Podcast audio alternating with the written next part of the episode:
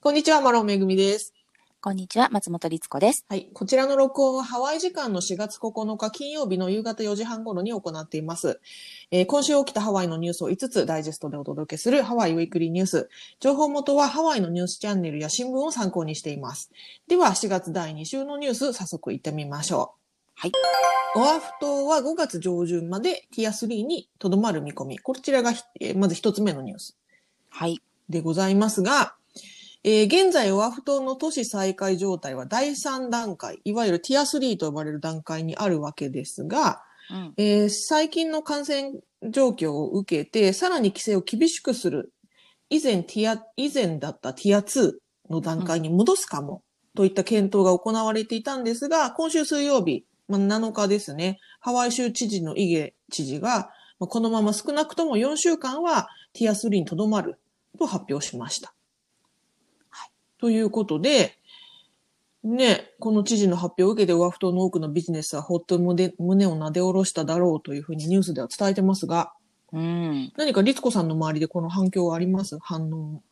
うんとね、やっぱりちょっと人数があの増えてきていたんですよね、ここのとこ。増えてきていまして、はい。今日もね、えっ、と、オアフ島だけで、えっ、と、60人近くいたのかな、なんか、一時期結構あの下がってきていた感染、新規の感染者数がオアフ島でも増えてきてしまっていたので、うん、それを受けて、ちょっとこう心配する声が出てはきてたんですね。うん、ただ、やっぱりそのティア2に戻るということは、例えば今、えーティア3だと10人まで集まることができるのが5人までに戻ってしまったり、あと、えっ、と、最近その結婚式とかお葬式とかっていうものが、あの、それこそ100人単位までうん OK になったっていうのが、またもしかすると5人、10人に戻ってしまうかもしれないとかですね。うんあと、再開したバーの営業がまたクローズしなきゃいけないかもしれないとか。うんまあ、本当にあのいろんなあの心配があったので、そういうビジネスに携わっている人を中心に、すごくこうニュースにみんな敏感になっていたのは事実でした。で、、このティア3でとりあえずは、えっ、と、行きたいという発表があった日、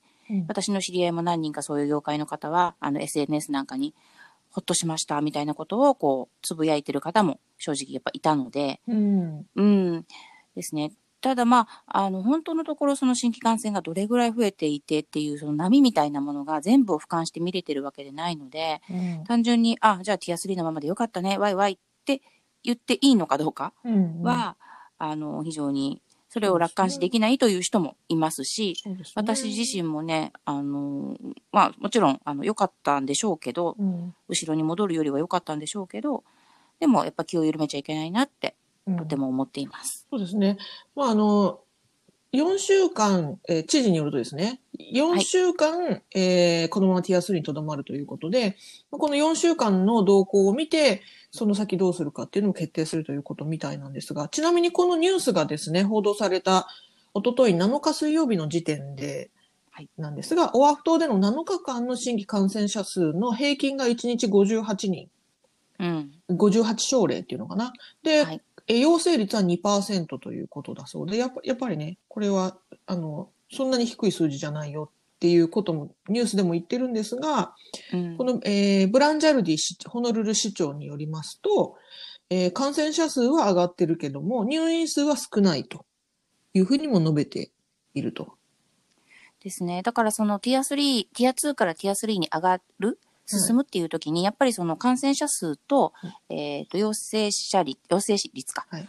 これを、えっ、と、基準にしてたので、その数字だけで言うと、実は今、ティア3にあっちゃおかしい数字なんですよね。うん。今発表されたものが。ただ、その入院者の数とか重症者の数とか、まあ、いろんなところを鑑みてっていう。あとやっぱりねワクチンがね、えーそうですね。現在、オアフ島住民の約30%がすでにワクチンを1回以上接種しているという状況だはい。ということで、まあ、あの、ブランジャルディ、ホノルル市長によりますと、まあ、ティアシステムの設定がそもそもワクチンをができる以前に設定したものだから、あのーそもそもね、ちょっと今の状況に合ってないんじゃないかっていうふうにおっしゃってるみたいですね。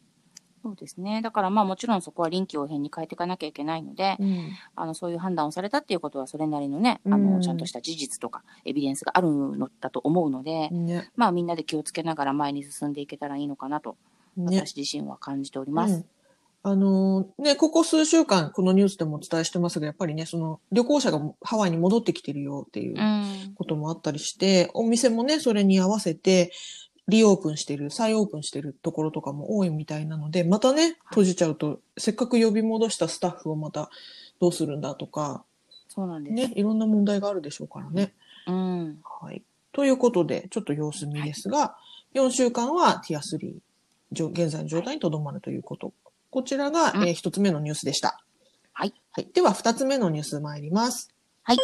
えーハワイでは4月19日から全成人がワクチン接種対象になります。はい。ということで、えーこれね、ハワイでは現在ワクチンを受けられる資格を段階的に広げている最中。で、オアフ島では今50歳以上が月曜日からか。来週月曜日から50歳以上が、えーワクチン接種対象になりますよっていうことで、少しずつね、この年齢が下がっていっている段階なんですが、はい。4月19日から全ての成人を、えー接種対象とすると。ハワイ保健局が発表したということで。で、これはバイデン、米大統領、アメリカ大統領のバイデンさんが、えーそういうふうに指示をしたんですよね。うん全部のステイツを。4月19広げろって日から、はい、全ての成人を対象としなさいと。で、それを受けたものだということで。ね。うん。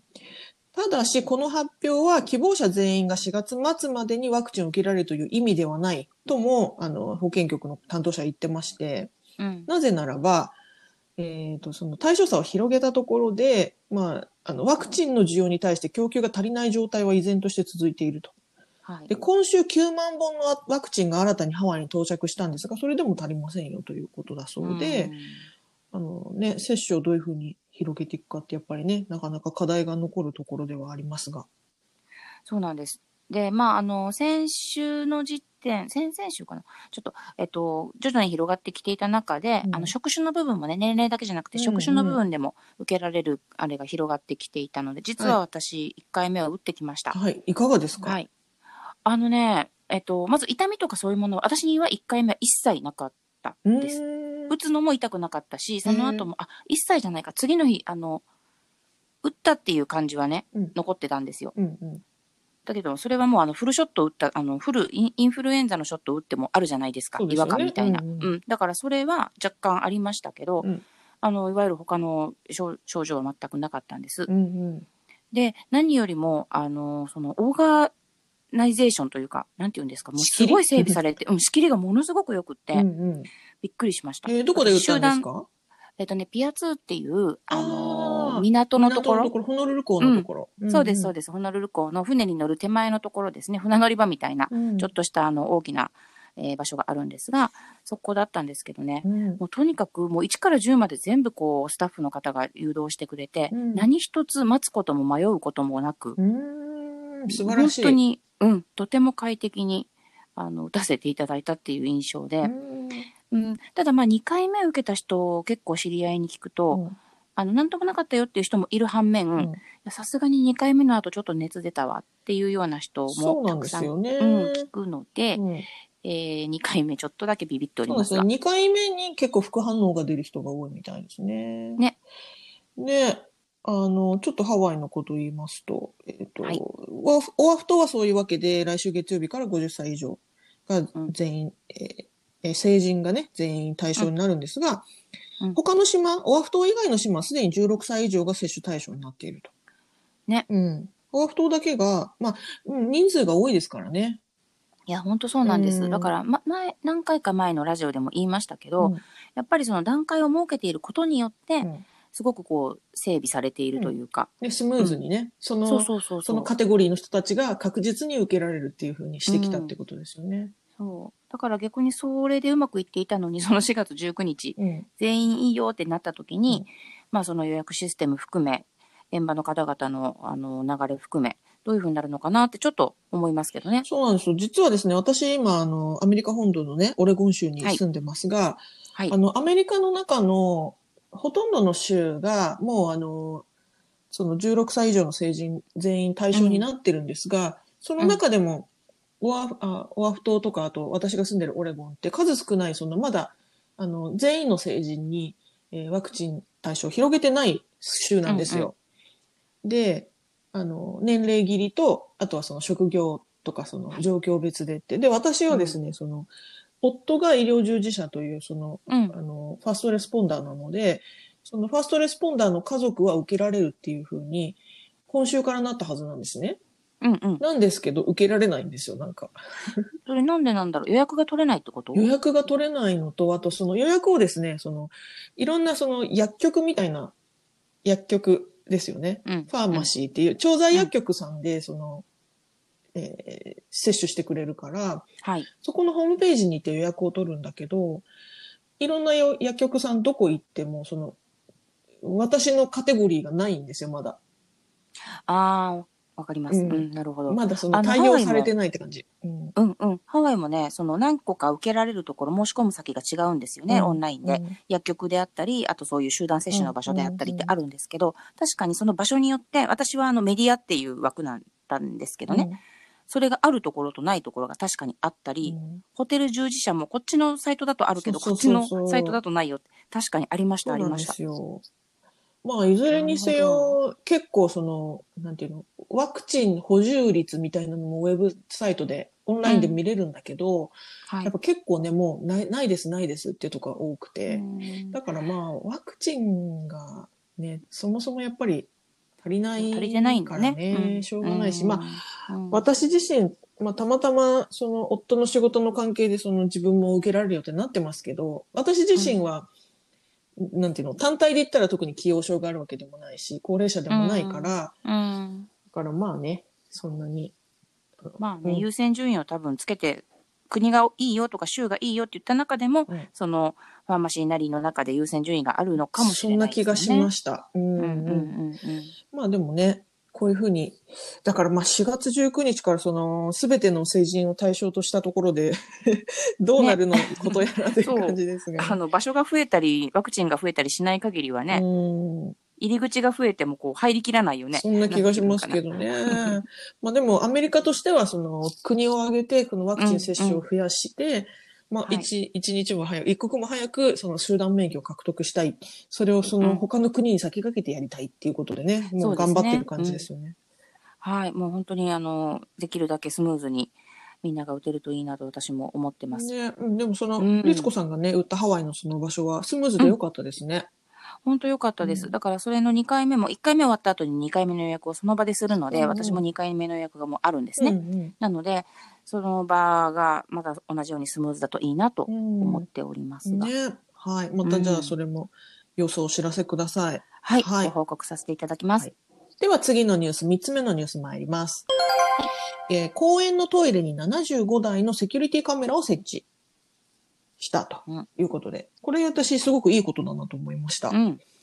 えーとですね、えーニュースによりますと、えーホノルル市とハワイ州観光局、この2つが協力して、市内の、ホノルル市内の4つの公園に75台のセキュリティカメラを設置したというものなんですが、えーカメラが取り付けられたのは、クヒオビーチパーク、いわゆる、あの、ワイキキビーチと呼んでるところの、うんあれですね、ビーチ、ビーチパーク。はいえーカピオラニパーク、えーカピオラニ公園とパキコミュニティパーク。まあ、パキコミュニティパークはカピオラニパークとくっついてる公園なので、まあ、ひこれを一個としてるみたいなんですが、なるほど。あと、フォうんうんスター植物園、はい。えーアラモアナ、ねうんそうですね。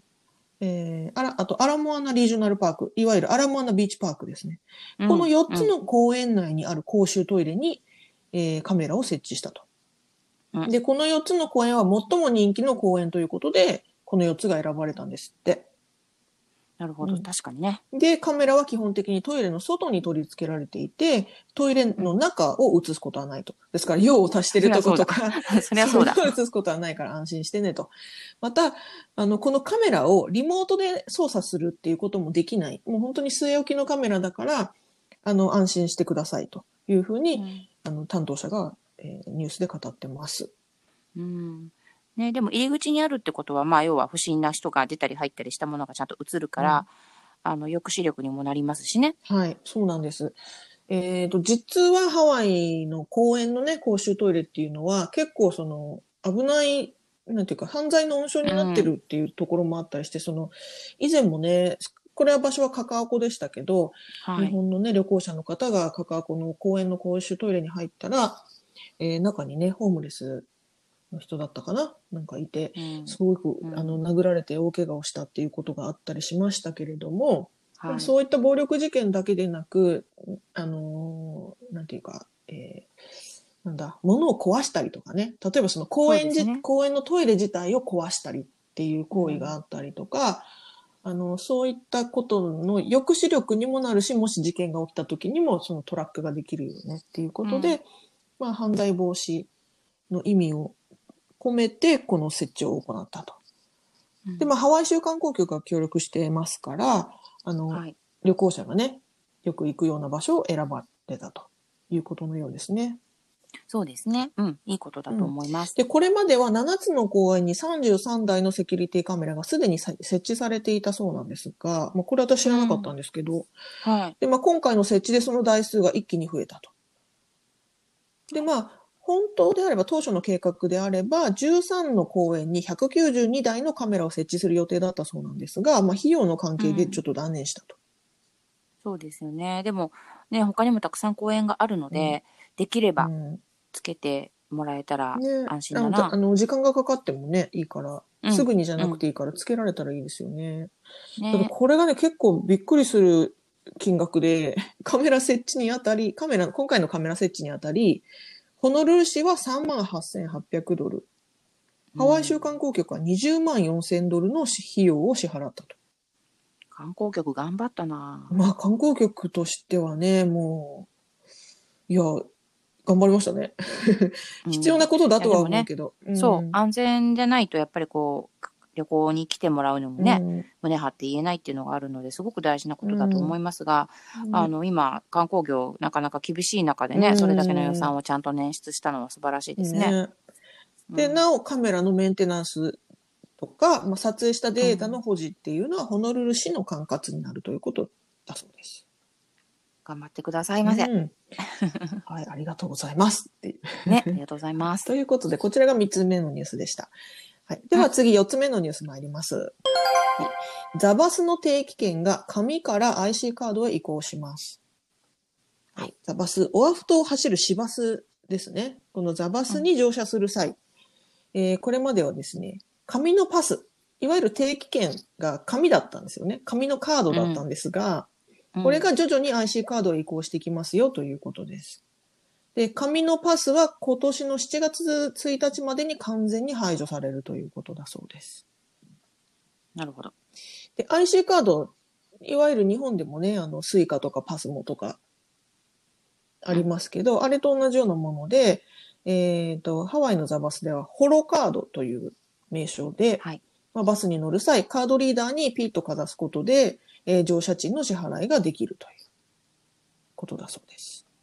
うん。で、えーまあ、基本的にはそのカードにお金をチャージして、それがそのピッとかざすたびに引かれていくと。乗車賃が引かれていくよというもので、で、そのカード自体は繰り返し使える。何回もお金をチャージして繰り返し使うよっていうことなんですが、えっ、と、一個ね、その特徴的な、このホロカードの特徴として、ホロカードにはフェアキャッピングシステム、フェアキャッピングシステムというものが採用されているそうで、同じ日に3回以上バスに乗車した場合、3回目以降の料金を徴収しない仕組みになってるんですって。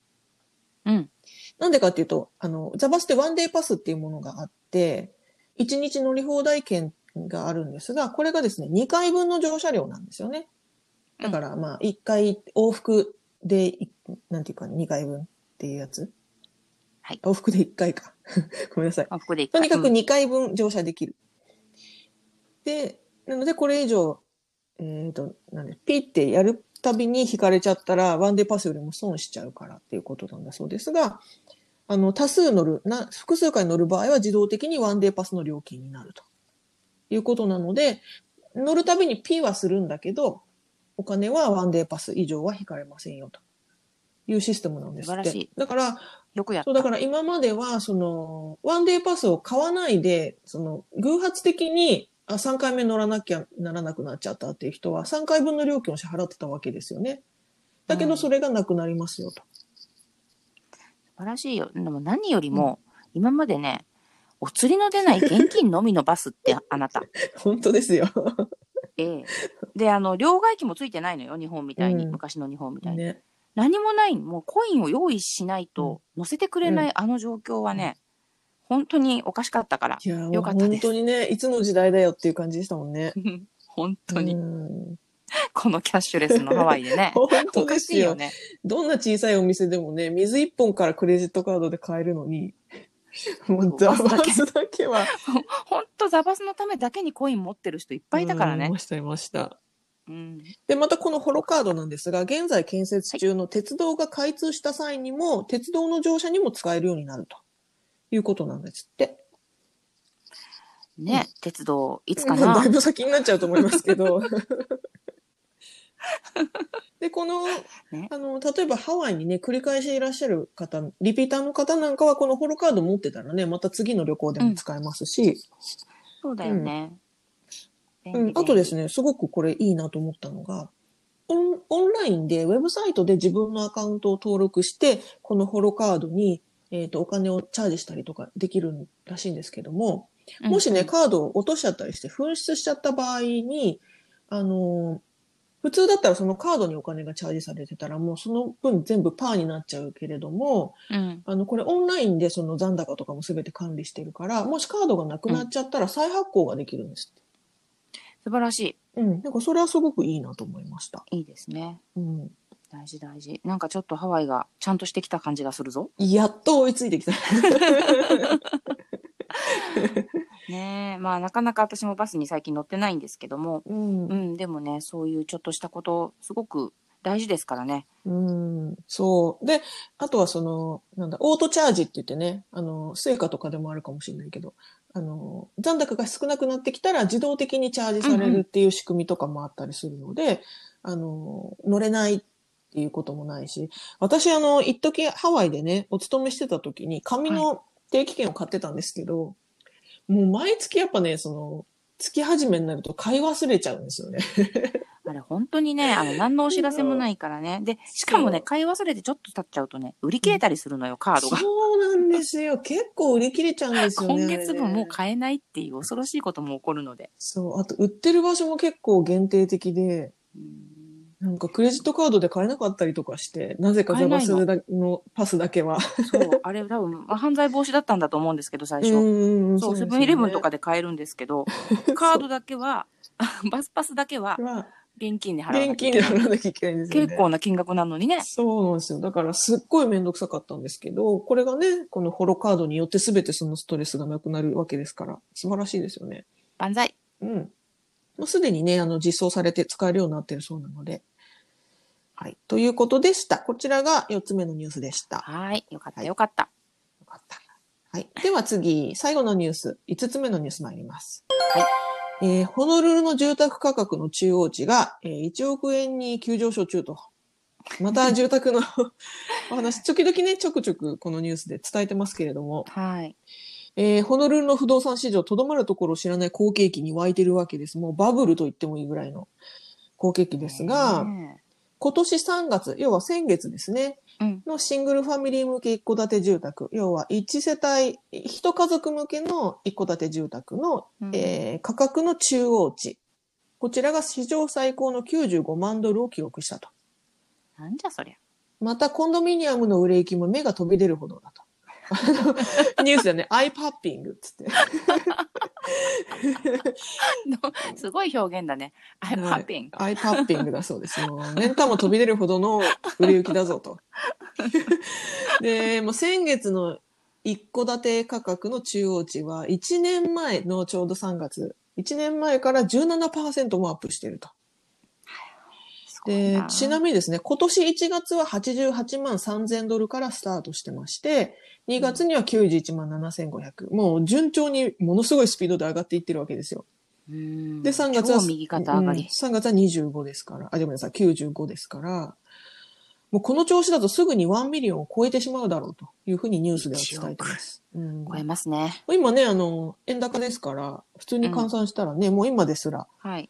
超えてます。うん、ですからね、ミリオン、もう、もう、直前だぐらいのでも中央値がですからね、すごいことですよね。そうですよ。中央値ってことは、それの上が半分いるってことだからね。うんまあもちろん下も半分あるんだけど。うん。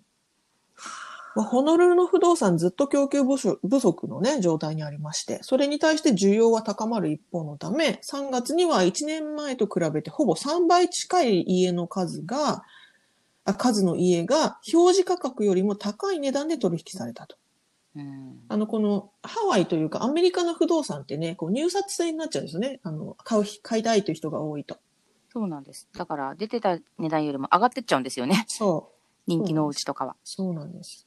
ですから、もう、去年のね、3月よりも、3倍近い数の家が表示価格より高い値段で取引されてるって、まあこれ売り手からしたらウハウハですよね。そう。結構高く出しちゃおうって言っても、それ以上に売れちゃったりするわけでしょ。うっんうん。いや、素晴らしいですよね。ていうかね、世の中おかしなことですよね。こんなにみんなね、あの、厳い。しい厳しいって言って今日食べるものがないって言ってこう、フードバンクとかやってるはずなんですけどうね。ん。まあ、どんどんだから貧富の差が開いてるっていうことの証でもありますよね、これはね。うんねちょっとね。ちなみに先ほど言ったね、アイパッピング、目ん玉飛び出るというコンブコンドミニアムの購入数。うんこちらですが、1年前と比べてなんと53%増加。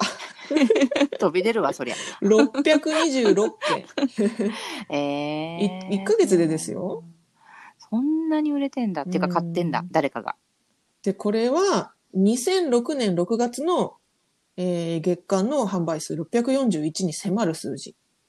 2006年6月がすごくね、好景気だったんですよね。みたいですね。で、まあ調べてみますと、これね、サブプライムローンの破綻が起こったのが2007年ですから、うーん。要はサブプライムローンって破綻が起こる直前は要はバブルだったわけですよね。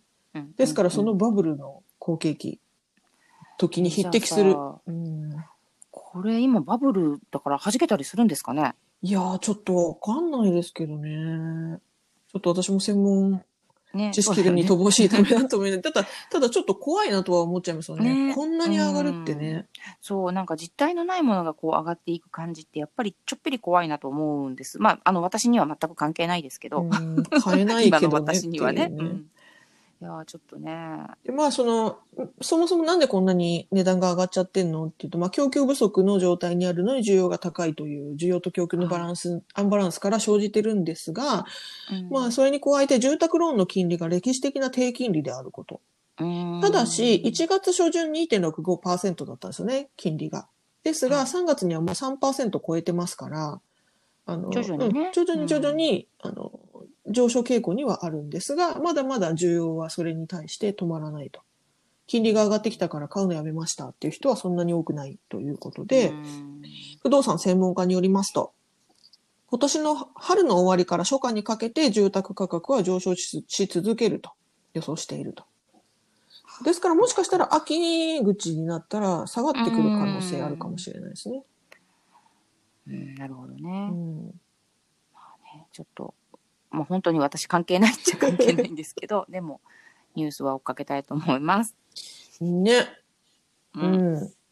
今ね、不動産持ってる方、ハワイに不動産持ってる方は手放すとちょうどねいいかもしれない。ねはいということで、以上、えー今週のニュース5つご紹介しました。えーはい概要欄にソースのリンクを貼っておりますので、ご興味のある方はぜひご覧ください。はいということでした。今週もどうもありがとうございました。ありがとうございました。はい、さようなら。さようなら。